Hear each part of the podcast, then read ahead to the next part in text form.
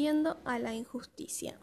Mateo 5, 39 al 41 nos dice, pero yo les digo, no resistan al que les haga mal. Si alguien te da una bofetada en la mejilla derecha, vuélvele también la otra. Si alguien te pone pleito para quitarte la capa, déjale también la camisa.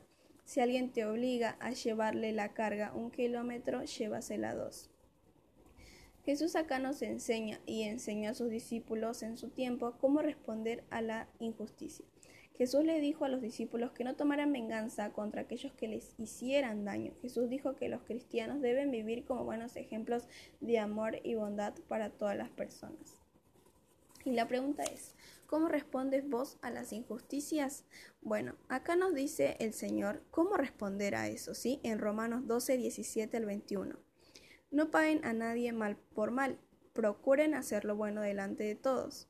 Si es posible y en cuanto dependa de ustedes, vivan en paz con todos. No tomen venganza, hermanos míos, sino dejen el castigo en las manos de Dios, porque está escrito, mía es la venganza, yo pagaré, dice el Señor. Antes bien, si tu enemigo tiene hambre, dale de comer, si tiene sed, dale de beber.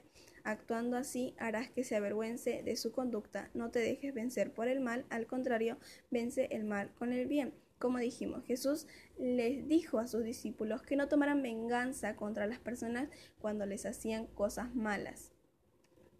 Los seguidores de Cristo responden a las injusticias de manera diferente que las demás personas porque saben del amor de Jesús.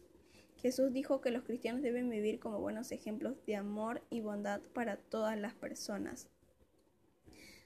Bueno, como vemos y como estábamos diciendo, respondiendo a las injusticias, cómo cada uno de ustedes responde a esas injusticias. Ahí Pablo nos estaba diciendo que no paguemos a nadie mal por mal. Y también dice que si nuestro, si nuestro enemigo tiene hambre, dale de comer, si tiene sed, dale de beber. Y, y no solo eso ejemplifica a una persona que nos haya hecho daño, sino nos ejemplifica a cualquier cosa que pueda habernos hecho daño, a cualquier situación, a cualquier cosa que nos haya parecido injusta. Nos dice que si nosotros actuamos de manera diferente, vamos a avergonzar la conducta o la situación que nos ha pasado. Dice, no te dejes también vencer por el mal, al contrario, vence el mal con el bien, ¿sí? Ahí nos dice cómo responder a esa injusticia. Y en esta mañana quiero preguntarte, ¿vos cómo respondes a esas injusticias? Eh, ¿De qué manera vas a responder ahora ya conociendo más o menos lo que Jesús nos dice? Te animo a que podamos eh, tratar de responder y vivir en paz con todos. Dice, en lo posible tratar de vivir en paz con todos.